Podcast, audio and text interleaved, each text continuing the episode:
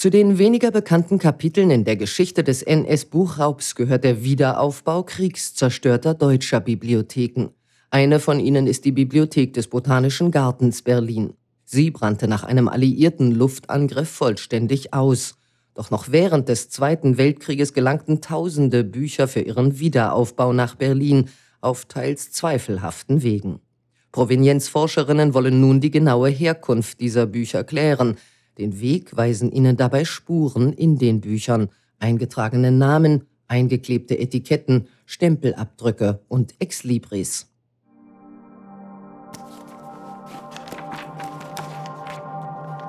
Strijdkracht der Wetensmacht, Exlibris, S. Eigentum der Bibliothek der Jüdischen Gemeinde Berlin. Jewish Cultural Bibliothek des Zentralvereins Deutscher Staatsbürger jüdischen Glaubens Sicher Sammlung zu der Geschichte von der jüdischen Arbeiterbewegung. Spuren in tausenden Büchern. Podcast Provenienzforschung. Folge 2 Wiederaufbau, woher die Bücher für die Bibliothek des Botanischen Gartens kamen. Am Abend des 1. März 1943 wurde um 9.40 Uhr Alarm gegeben. Es erfolgte ein schwerer Fliegerangriff auf Dahlem. Etwa eine halbe Stunde später riss eine große Sprengbombe einen Trichter zwischen dem Pharmazeutischen Institut und der Nordostecke des Botanischen Museums auf. Unmittelbar nach der ersten Sprengbombe fiel eine zweite auf das Dach des Herbarflügels, durchschlug dieses und setzte das Herbar in Brand. Zugleich fielen eine Anzahl von Phosphorkanistern. Das Feuer verbreitete sich bei dem starken Winde, der in der Nacht herrschte, sehr schnell. Das ganze Herbar war bald vom Feuer ergriffen und der Brand ging auf die Bibliothek über. Beide wurden völlig vernichtet. Als einige Zeit später die Wach- und Löschmannschaft des Botanischen Gartens vom Inspektionsgebäude her eintraf, war von Herbar und Bibliothek nichts mehr zu retten. Beide versanken in einem Feuermeer. Vom Winde getrieben griff das Feuer auf den Mittelbau des Museums nach Norden zu über.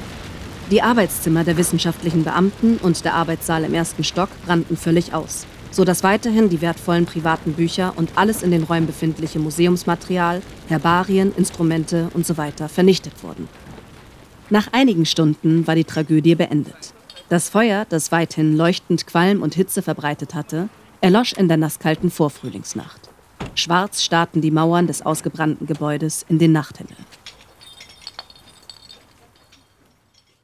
Dieses Ende der Bibliothek des Botanischen Gartens Berlin Anfang März 1943 setzte eine Kette von Ereignissen in Gang, die bis in die Gegenwart führt.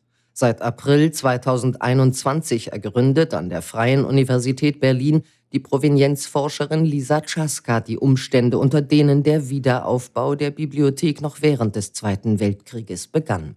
Hallo, ich bin Lisa Czaska. Ich bin Provenienzforscherin in der Bibliothek des Botanischen Gartens und untersuche da gerade die Bestände der Bibliothek in einem Drittmittelprojekt, das vom Deutschen Zentrum Kulturgutverluste finanziert wird. Mit Lisa Czaska sprach für unseren Podcast Lisaveta Wunderwald. Hallo, ich bin Lisaveta Wunderwald, studentische Hilfskraft an der Arbeitsstelle Provenienzforschung der Universitätsbibliothek der Freien Universität Berlin. Heute reden wir über dein Projekt im Botanischen Garten. Und die Bibliothek des Botanischen Gartens ist ja eine von zwei Bibliotheken der Freien Universität, die gerade in speziellen Forschungsprojekten auf NS-Raubgut untersucht werden. Die andere ist übrigens die Bibliothek für Judaistik, um die es in Folge 3 unseres Podcasts gehen wird. Vorerst bleiben wir aber im Botanischen Garten. Was ist an der Bibliothek des Botanischen Gartens denn so besonders? Ich denke, was diese Bibliothek, also die Bibliothek des Botanischen Gartens, von anderen Bibliotheken der Freien Universität Berlin unterscheidet, ist, dass die Bibliothek älter ist als die Universität. Den Botanischen Garten gab es nämlich schon einige Jahre bevor die Freie Universität Berlin nach dem Zweiten Weltkrieg gegründet wurde. Das heißt, wir sprechen hier über eine Bibliothek, die schon bestand, bevor die Nationalsozialisten an die Macht kamen, die dann im Zweiten Weltkrieg zerstört wurde und, äh, was besonders ist für dieses Forschungsprojekt, eine Bibliothek, die nach der Zerstörung schon während des Krieges wieder neu aufgebaut wurde. Jemand, der über die Besonderheiten der Bibliothek des Botanischen Gartens Berlin noch deutlich mehr zu sagen weiß, ist ihr Leiter Dr. Norbert Kilian. Mein Name ist Norbert Kilian. Ich bin von Hause aus Botaniker und arbeite seit 1993 im Botanischen Garten und Botanischen Museum. Zu meinen Aufgaben gehört die Leitung der Fachbibliothek Biologie am Botanischen Garten, in der die Biologiebibliothek des Fachbereichs Biologie, Chemie, Pharmazie und die Bibliothek des Botanischen Gartens zusammengefasst sind. Die thematische Ausrichtung der Bibliothek lässt ihr Name ja schon vermuten. Die Bibliothek des Botanischen Gartens ist äh, natürlich eine Spezialbibliothek für Botanik. Sie umfasst 220.000 Bände, ist damit die größte im deutschsprachigen Raum und eine der großen in Europa. Innerhalb der Universität ist sie mit Sicherheit die älteste Bibliothek, denn sie hat das stolze Alter von 203 Jahren. Und sie ist eine der Säulen des Botanischen Gartens und Botanischen Museums neben der Lebenssammlung im Garten und der großen Sammlung von Herbarbelegen im Botanischen Museum. Der Bestand der Bibliothek spiegelt die Aktivitäten des Botanischen Gartens wider.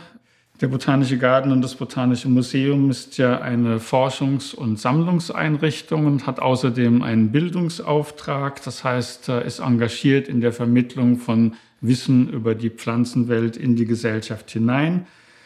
Als solche beschäftigt sich die Einrichtung mit der Erforschung der Verwandtschaftsverhältnisse, der Evolution und Geographie von Pflanzen, Pilzen und Algen im globalen Kontext sowie mit der Katalogisierung und Erschließung ihrer Diversität. Die Bibliothek sammelt deswegen entsprechend die weltweit erscheinende Literatur zu diesem Themenkomplex, das heißt Monographien zu Pflanzengruppen, Bestimmungsliteratur, was wir Floren nennen, der einzelnen Länder, Literatur zur Geografie der Pflanzen natürlich, Literatur zu Nutzpflanzen und ihren wilden Verwandten, allgemein zu Pflanzennutzung und zur Rolle von Pflanzen in Gesellschaften. Dann Vegetation der Erde ist ein wichtiges Sammelgebiet und die Bibliothek sammelt genauso ältere wie aktuell erscheinende Literatur, weil das Forschungsgebiet mit sich bringt, dass die ältere Literatur nicht an Bedeutung verliert. Denn das Wissen über Pflanzen, was über Generationen aufgehäuft ist, findet sich eben in dieser älteren Literatur. Und außerdem müssen wir bedenken, dass die Biosphäre sich gerade in den letzten 200 Jahren dramatisch geändert hat. Und so legt die ältere Literatur auch ein Zeugnis über den jeweiligen Zustand der Pflanzendecke der Erde ab. Der Verlust aller älteren Forschungsliteratur der Bibliothek im März 1943 und darüber hinaus der Herbarbelege zu Pflanzen, die inzwischen teilweise ausgestorben sind, ist für die botanische Forschung also auch rückblickend noch schmerzhaft. Kehren wir noch einmal zu diesem zentralen Ereignis zurück. Auf welche Weise wurde dann die Bibliothek zerstört? Was ist mit ihr passiert? Die Bibliothek war zusammen mit dem Herbar, also den Sammlungen getrockneter Pflanzen, die für die Botanik sehr wichtig sind, im Herbarflügel des Botanischen Museums in Berlin-Dahlem untergebracht. Und in der Nacht vom 1. auf den 2. März 1943 wurde dieser Herbarflügel bei einem alliierten Luftangriff von Bomben getroffen und fast vollständig zerstört. Dabei sind auch die wertvollen Sammlungen der Bibliothek und des Herbars vernichtet worden.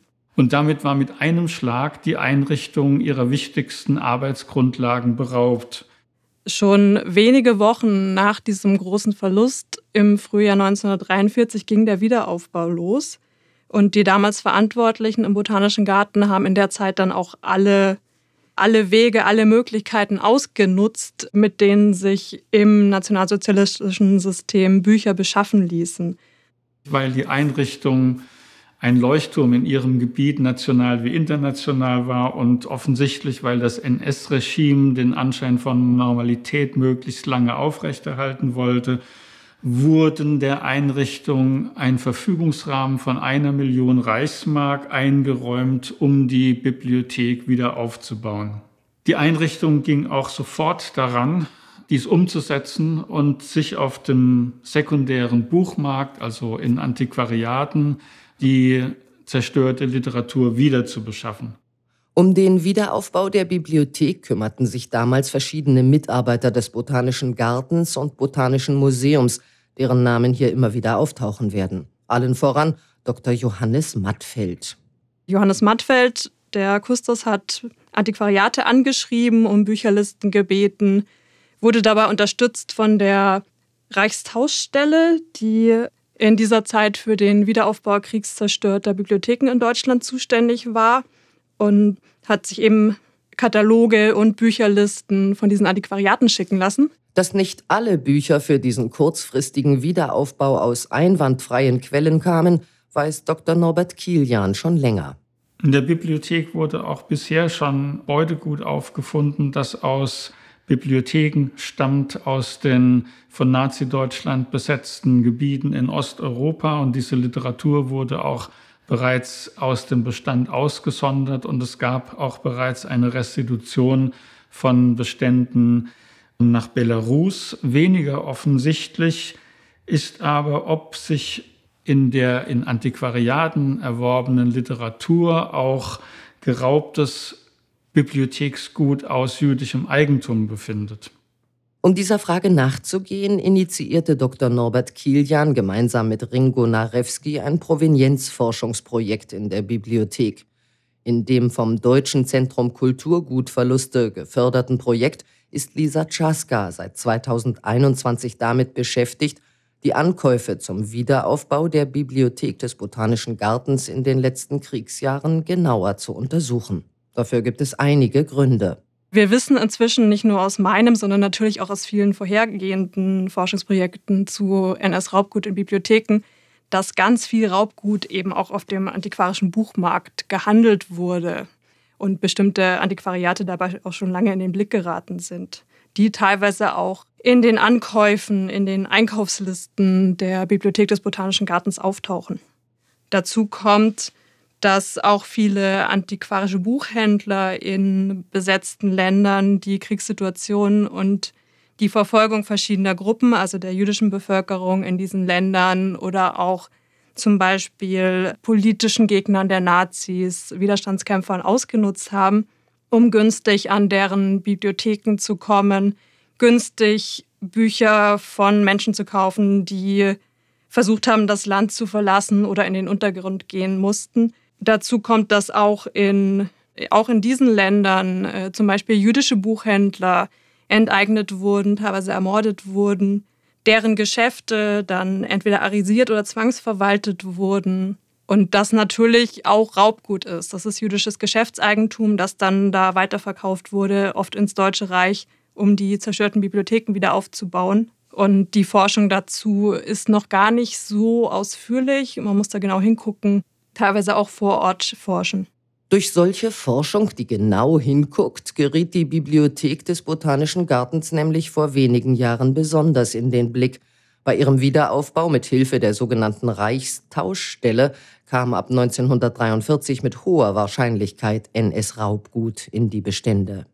Die Forschungsarbeiten von Cornelia Briel über die Reichstauschstelle jedenfalls legen diesen Verdacht nahe. Und 2018 hatte die Bibliothek auch die Möglichkeit, an einem Projekt, das von der Koordinierungsstelle der wissenschaftlichen Universitätssammlungen in Deutschland initiiert wurde, teilzunehmen, indem es um einen Erstcheck von Provenienzen in Universitätssammlungen ging.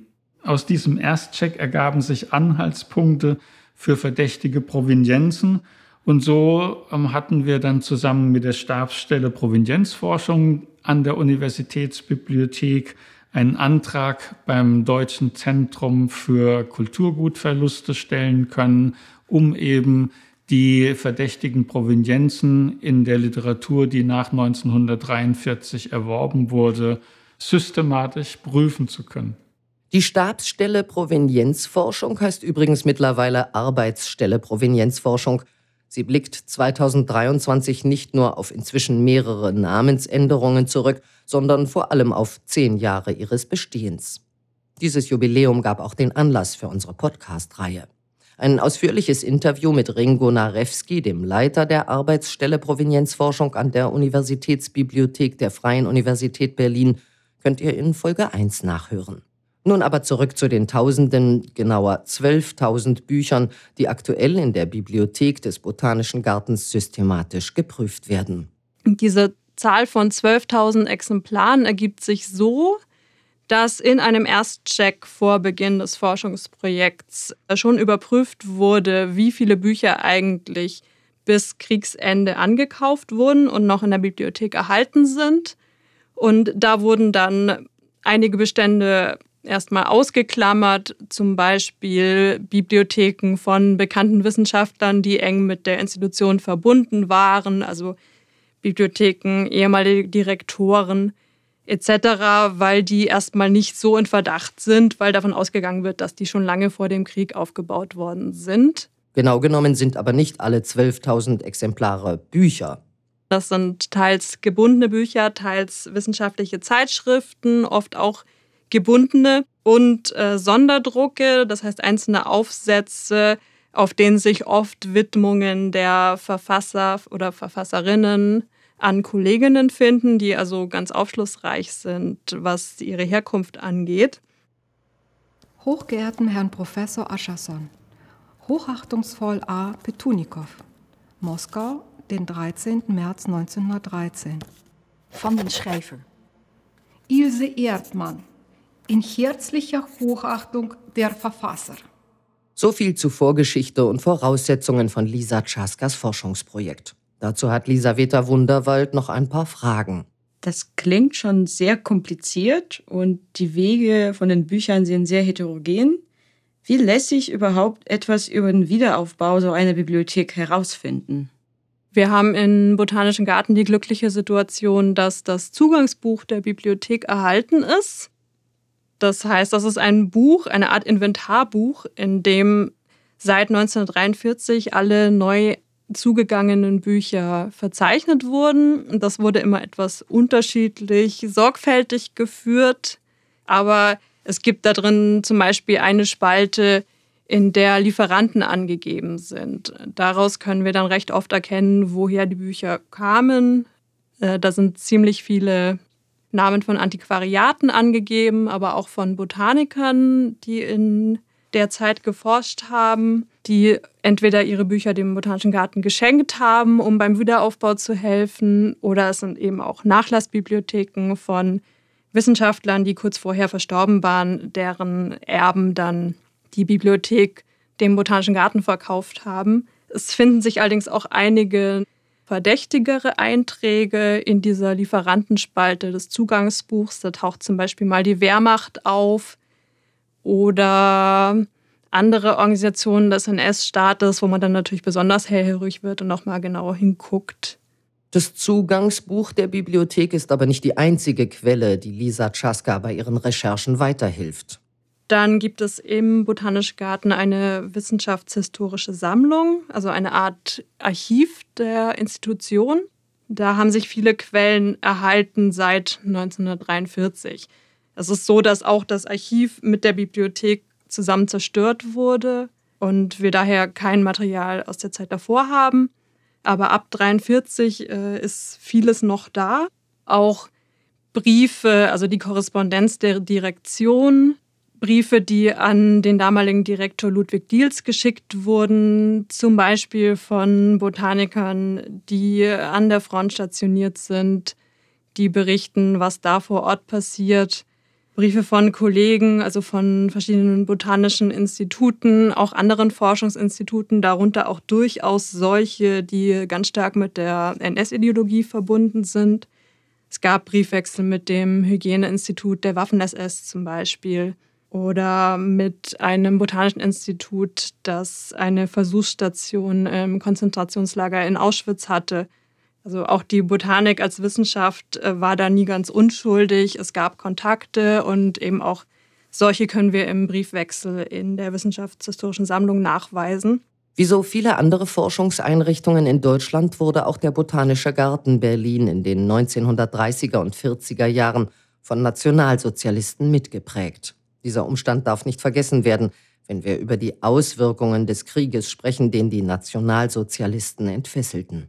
Die ausführlichste Schilderung der Bombennacht, der Zerstörung der Bibliothek des Botanischen Gartens, die finden wir in Tagebucheinträgen von Robert Pilger.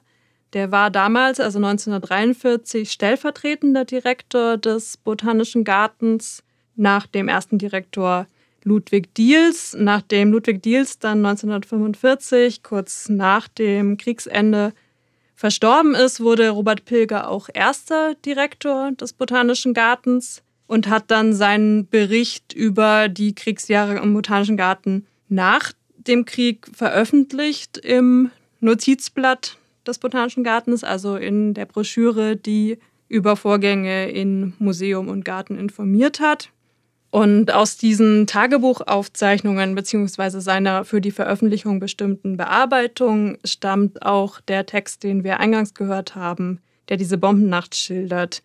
Solche Quellen müssen allerdings mit einer gewissen Distanz betrachtet werden. Wenn man sich die Biografie von Robert Pilger genauer anschaut, dann kommt raus, dass er förderndes Mitglied der Waffen-SS war, dass sein Sohn auch aktiv in der SS gedient hat und dass es Robert Pilger aber gelungen ist, dann in den Entnazifizierungsbestrebungen der Alliierten kurz nach Kriegsende diese SS-Mitgliedschaft zu vertuschen. Er hat sie einfach in Fragebögen nicht erwähnt und konnte seinen Direktorenposten dann behalten. In der wissenschaftshistorischen Sammlung des Botanischen Gartens gibt es aber auch Briefe, die sich noch konkreter mit der Bibliothek befassen. In dieser Sammlung ist auch der Nachlass des Kustos Johannes Mattfeld erhalten. Wir können aus seinen Briefen und seinen Aufzeichnungen, die leider nicht ganz vollständig sind, doch ganz gut rekonstruieren, wie er den Aufbau der Bibliothek angegangen ist. Also zu wem er Kontakt aufgenommen hat, mit welchen Antiquariaten er Geschäfte gemacht hat, wie er seine Reise geplant hat, um in den besetzten Ländern Westeuropas Bücher kaufen zu können, zu welchen Wissenschaftlern vor Ort er da Kontakt hatte. Es gibt vereinzelt sogar Listen, wo er sich die Namen von Antiquariaten notiert. Und all diese Informationen äh, ergänzen dann das, was wir in den Büchern finden. Also wir gehen natürlich trotzdem auch so vor wie die Kolleginnen in den anderen Bibliotheken der Freien Universität.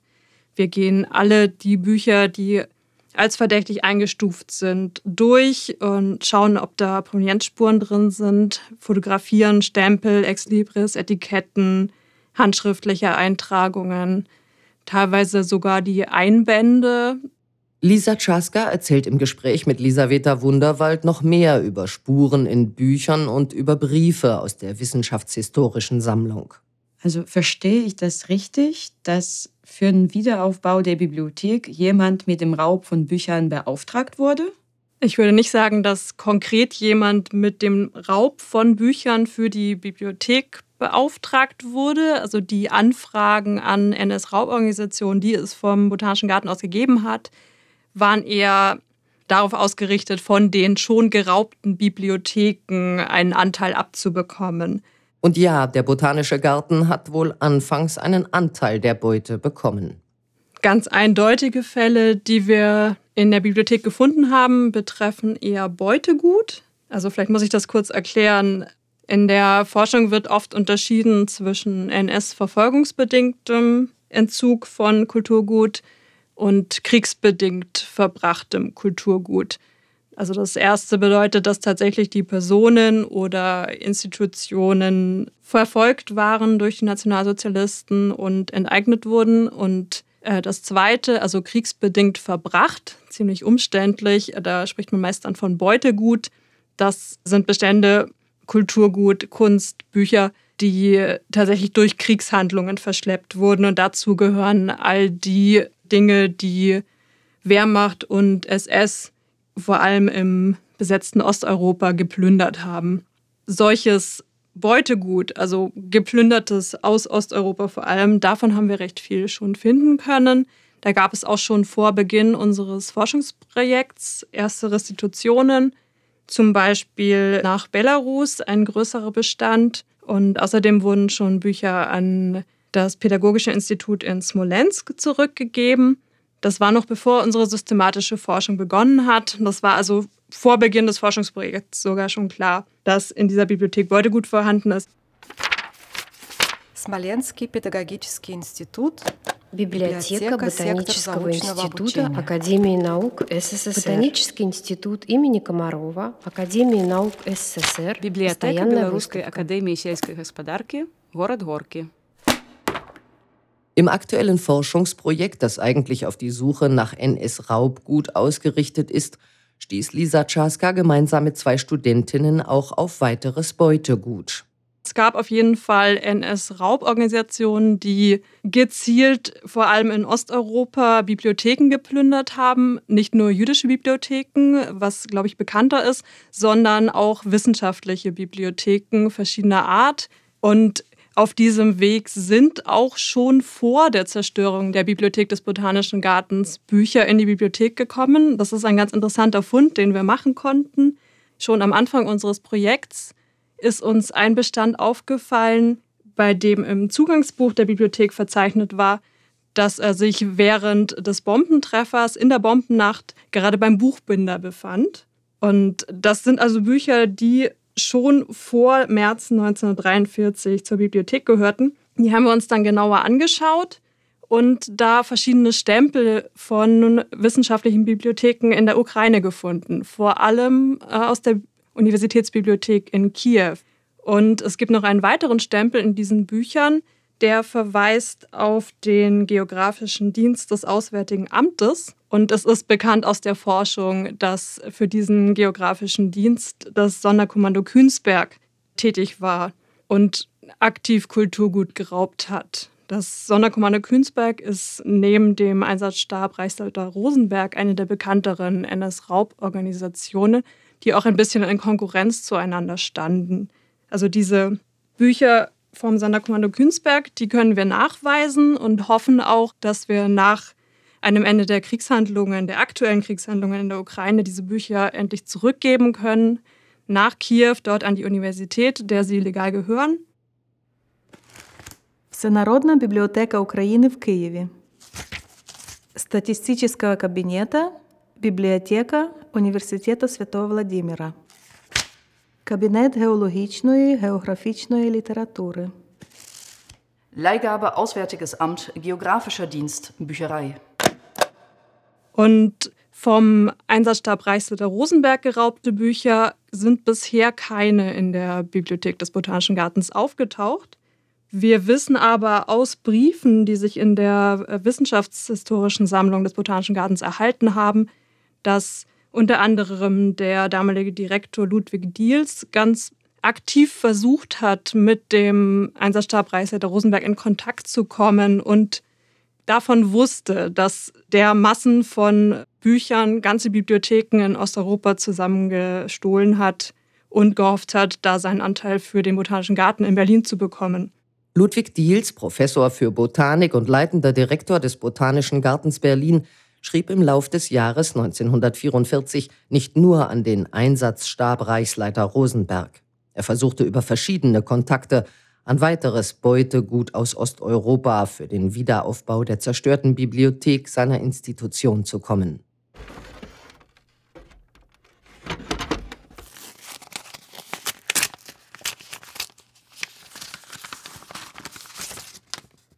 Bibliothekar von Radlev am 21. Januar 1944 an Ludwig Diels.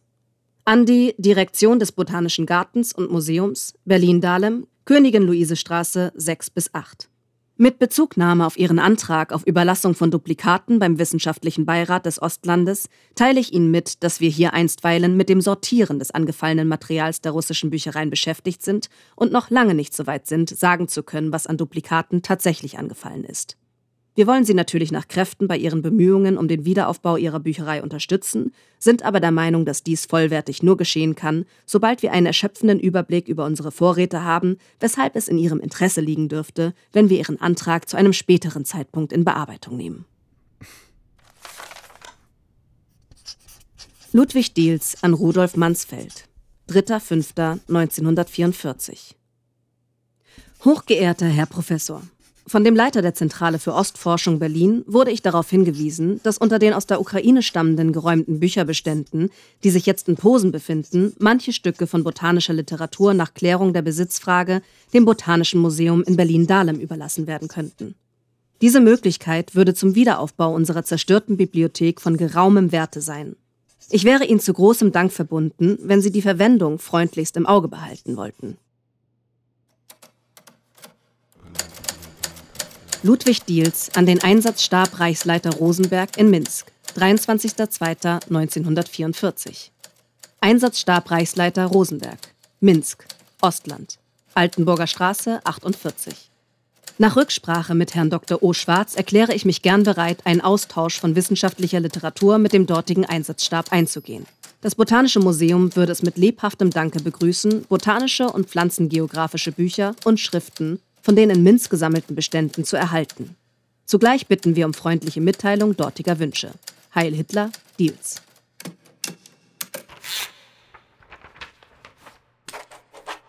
Aber diese Versuche waren scheinbar nicht erfolgreich. Also bisher sind keine Bücher nachgewiesen in der Bibliothek des Botanischen Gartens, die tatsächlich aus dieser Quelle kommen. Trotzdem ist es natürlich eine interessante Erkenntnis, dass es da Kontaktversuche gab. Viele Bücher für den Wiederaufbau der Bibliothek waren aber schon im Jahr vor diesen Briefen auf anderem Wege beschafft worden. Der anfangs bereits erwähnte Kustos Johannes Mattfeld hat 1943 in großem Stil eingekauft. Der hat dann die Ankäufe von Nachlassbibliotheken gerade verstorbener Wissenschaftler organisiert, hat sich um den Ankauf von Büchern auf dem antiquarischen Buchmarkt sowohl im Deutschen Reich als auch in besetzten Ländern Westeuropas gekümmert und ist sogar selbst zu einer Reise aufgebrochen nach Paris und weiter nach Belgien, um dort in Antiquariaten, aber auch in Forschungseinrichtungen vor Ort und in dortigen Museen teilweise Dubletten oder andere vorhandene wissenschaftliche Literatur für den Botanischen Garten anzukaufen und konnte dafür auch Kontakte zu Wissenschaftlern vor Ort nutzen, die er wahrscheinlich schon vor dem Krieg angebahnt hatte, die nun aber natürlich unter einem anderen Vorzeichen standen, da diese Länder von deutschen Truppen besetzt waren. Das heißt, auch solche Ankäufe, die auf den ersten Blick erstmal legal erscheinen, müssen immer unter diesem Blickwinkel betrachtet werden, dass sie eben unter Besatzungsbedingungen stattfanden. Aus Paris schrieb Johannes Mattfeld mehrere Briefe an seinen Vorgesetzten, den Direktor Ludwig Diels. Mattfeld ist nicht der Einzige, der zum Bücherkauf in die besetzte französische Hauptstadt kam.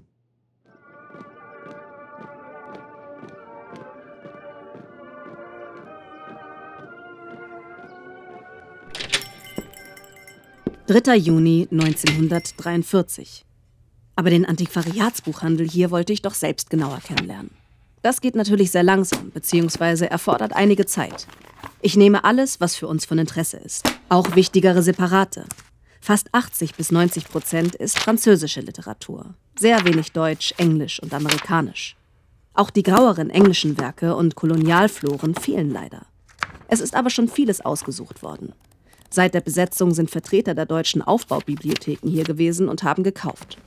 Trotzdem habe ich schon einige schöne Sachen gefunden. Man muss auch nicht ganz vollständige Werke nehmen. Von den französischen Zeitschriften sind kaum noch vollständige Serien zu bekommen. Einige Bände fehlen immer. Aber die müssen wir später notfalls fotokopieren lassen. Johannes Mattfeld berichtet aber nicht nur von Einkäufen in Antiquariaten. Er schildert in den Briefen auch andere Eindrücke aus der Stadt Paris, mit nur sehr beiläufiger Erwähnung der deutschen Besatzung. Der Jardin des Plantes ist eine große Enttäuschung. Er ist reicher an Kindern als an Pflanzen.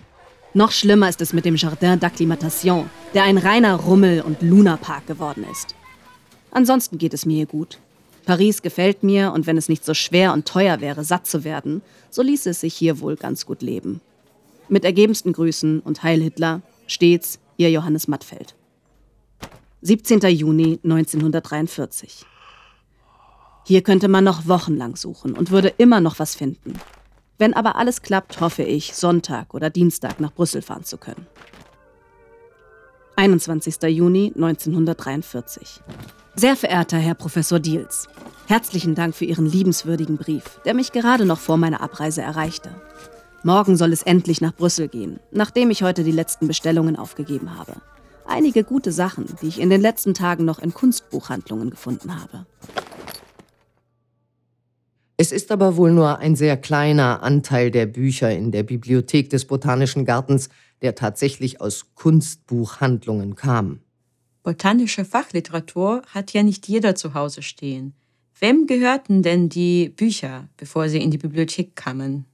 Tatsächlich haben wir relativ wenig Bücher, die aus privaten Bibliotheken kamen oder die jemand vielleicht in seiner Freizeit gelesen hat. Wobei es natürlich auch ganz viele Hobbybotaniker gab. Also das darf man nicht übersehen. Botanik war ein beliebtes Thema im 18. und 19. Jahrhundert. Wir haben ziemlich viel Altbestand in der Bibliothek. Ich kann aber inzwischen sagen, nachdem wir doch einige hunderte, tausende Bücher schon angeguckt haben, dass die meisten Wissenschaftlern gehört haben oder wissenschaftlichen Institutionen. Wir finden viele Stempel von botanischen Vereinen oder auch von Forschungseinrichtungen im Ausland, wo dann klar ist, dass es Kontakte gab mit dem Botanischen Garten und diese Einrichtungen Dubletten abgegeben haben. Oder wenn wir Namen finden von äh, Privatpersonen oder jemand zum Beispiel einen Stempel mit seinem Namen im Buch hinterlassen hat, dann kommt bei der Recherche ziemlich oft raus, dass derjenige Botaniker war oder Gärtner war oder sich sonst in irgendeiner Weise beruflich mit den Themen der Bücher beschäftigt hat. Société Linéenne du Nord de la France. N. Pringsheim. J.M. van den Houten, Mattenesserlaan 364a, Giro 34088, telefoonnummer 36035 Rotterdam W. Eine weitere Berufsgruppe, die häufig botanische Literatur besessen hat, waren übrigens Lehrerinnen und Lehrer. Da überrascht es auch nicht, dass eine andere Spur aus der Bibliothek des Botanischen Gartens in eine französische Schulbibliothek führt. Im Dezember 2021 konnten wir gemeinsam mit den Kolleginnen von der Provenienzforschung im Deutschen Technikmuseum, das auch hier in Berlin ist, zwei Bücher an eine Schule im kleinen französischen Ort Pont-le-Voix zurückgeben.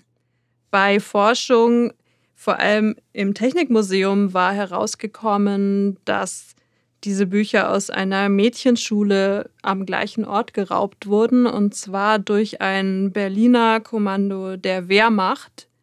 Das führte dann dazu, dass die Bücher über den Wehrkreis hier in Berlin an verschiedene Bibliotheken verteilt wurden, und zwar thematisch.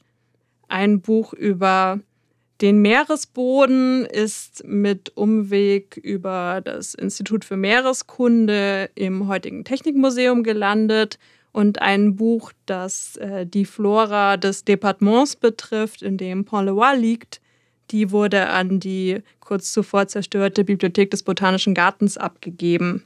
In beiden Büchern haben wir Stempel gefunden, die auf diese Mädchenschule verweisen, lustigerweise mit einem kleinen Schreibfehler im Stempel, der dann trotzdem wohl in der Bibliothek verwendet wurde. Und die Bücher waren eben ganz klar zuzuordnen. École primaire supérieure de jeunes filles de Pont-le-Voix. Entre guillemets, L. Esperluette C.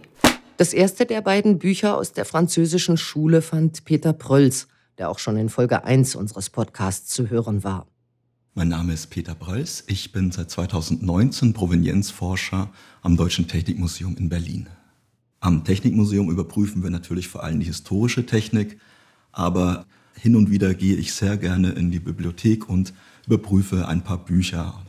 Und im Bereich der Bibliothek des Museums und Instituts für Meereskunde habe ich mit einer Kollegin einfach Stichproben gezogen und ja, nach wenigen Minuten hielten wir ein Buch in der Hand mit dem Stempel einer französischen Mädchenschule.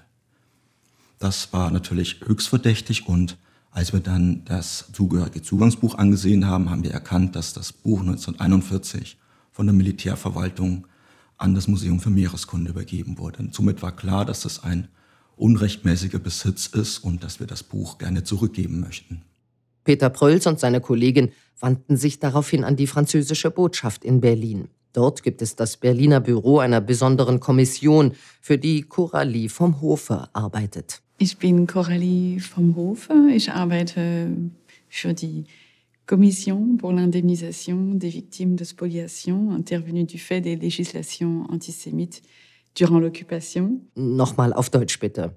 Ich arbeite seit äh, über zwölf Jahren für die Kommission für die Entschädigung der Opfer von Enteignungen aufgrund der antisemitischen Gesetzgebung während der Okkupationszeit.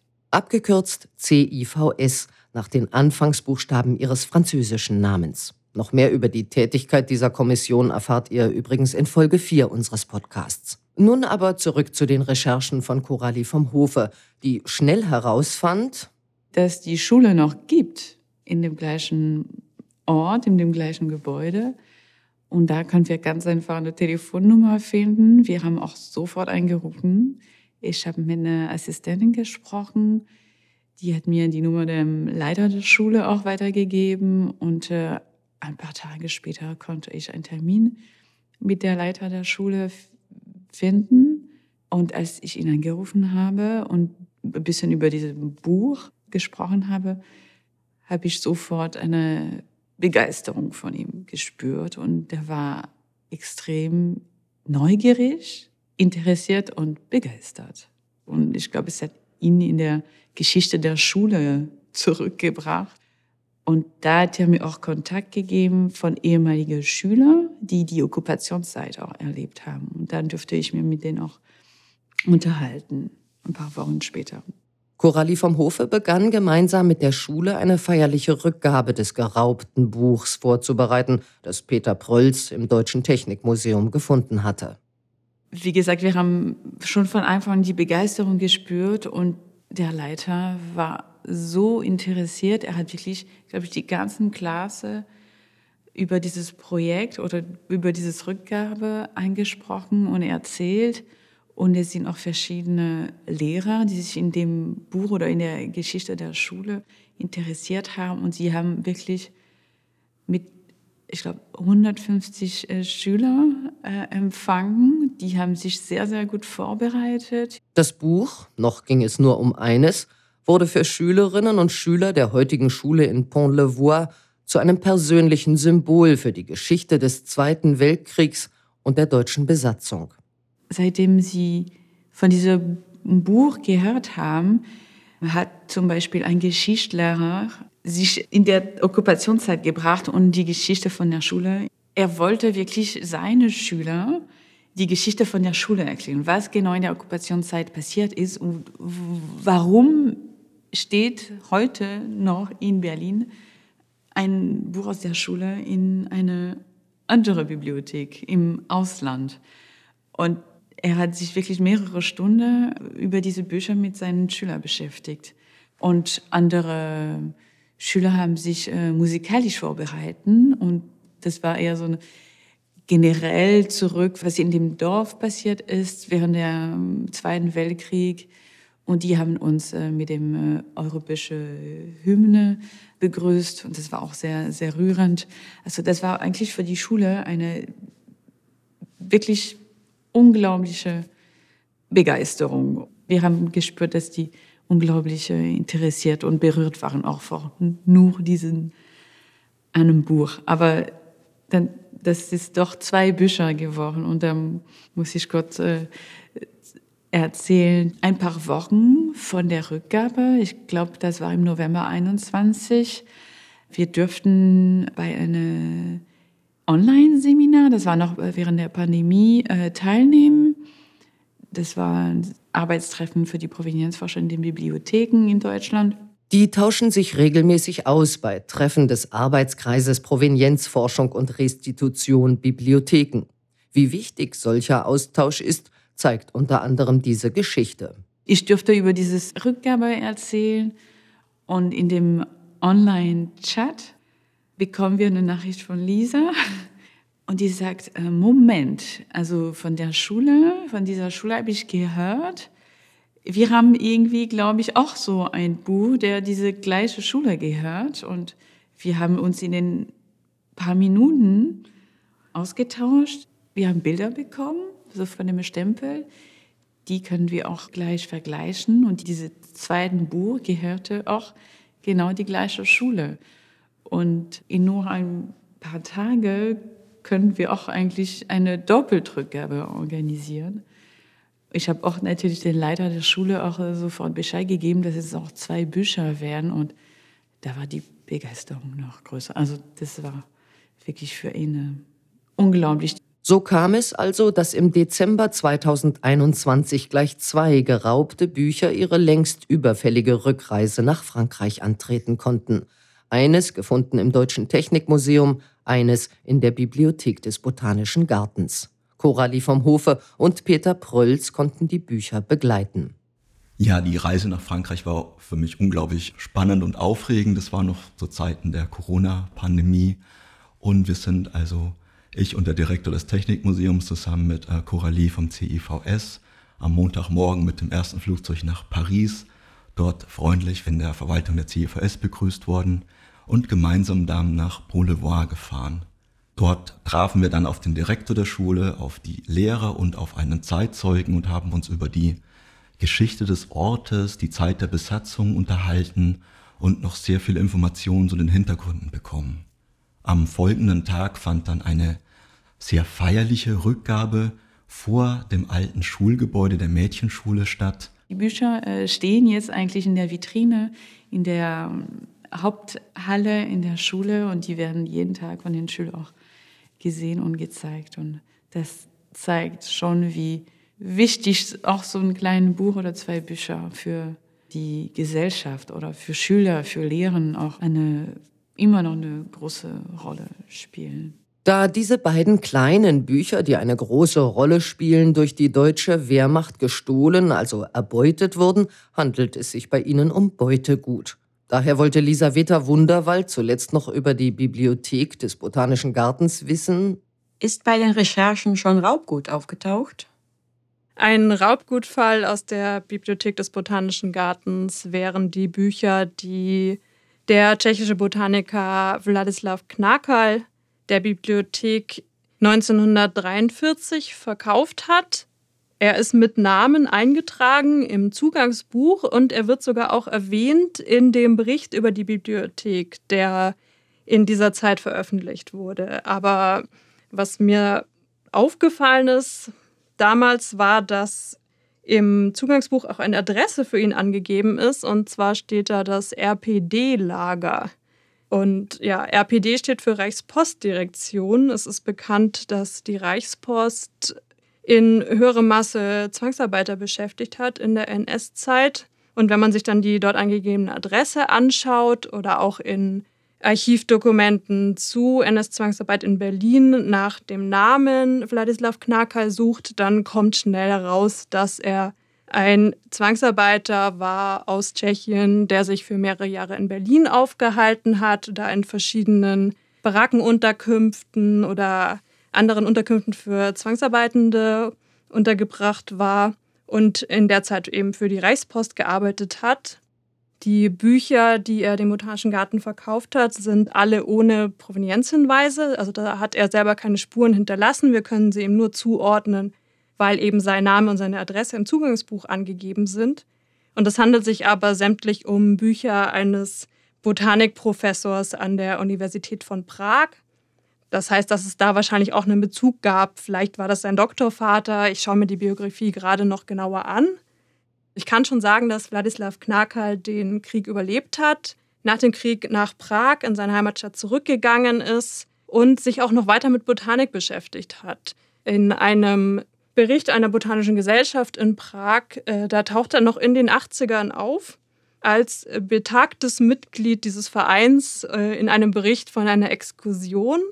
Und ich nehme an, dass er tatsächlich auch in Berlin er konnte sich als Tscheche wahrscheinlich etwas freier bewegen als andere Zwangsarbeitende, zum Beispiel aus der Sowjetunion.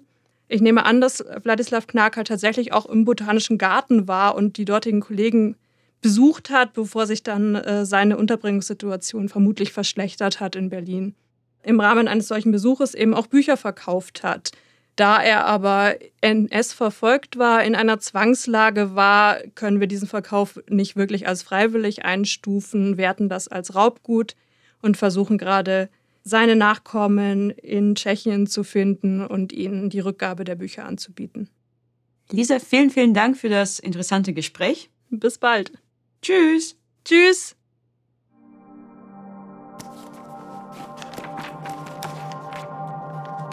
Der Wetensmacht, Ex Libris, S. Eigentum der Bibliothek der Jüdischen Gemeinde Berlin. Jewish Cultural Bibliothek des Zentralvereins Deutscher Staatsbürger jüdischen Glaubens der Sammlung zu der Geschichte der jüdischen Arbeiterbewegung. Spuren in tausenden Büchern. Podcast Provenienzforschung. Das war Folge 2. Es sprachen historische Quellen Rona Pernoda Schäfer, Interviewfragen Lisaveta Wunderwald, im Interview Lisa Czaska. Außerdem Dr. Norbert Kilian, Peter Prölz sowie Coralie vom Hofe. Und ich, Friederike Kreutsch. Redaktion Lisa Czaska und das Team der Arbeitsstelle Provenienzforschung. Aufnahme, Schnitt und Postproduktion Jaime Guijarro Bustamante. Die kurzen Provenienzspuren in unserem Podcast werden gesprochen von Mitarbeiterinnen und Mitarbeitern der Universitätsbibliothek der Freien Universität Berlin. Wer genau in dieser Folge zu hören war, findet ihr in den Episode Notes. Dort gibt es auch weitere Informationen zu den für diese Folge verwendeten Texten und Provenienzspuren in der Datenbank Looted Cultural Assets. In der nächsten Folge geht es übrigens um Besonderheiten bei der Provenienzforschung zu hebräischen und jiddischen Büchern.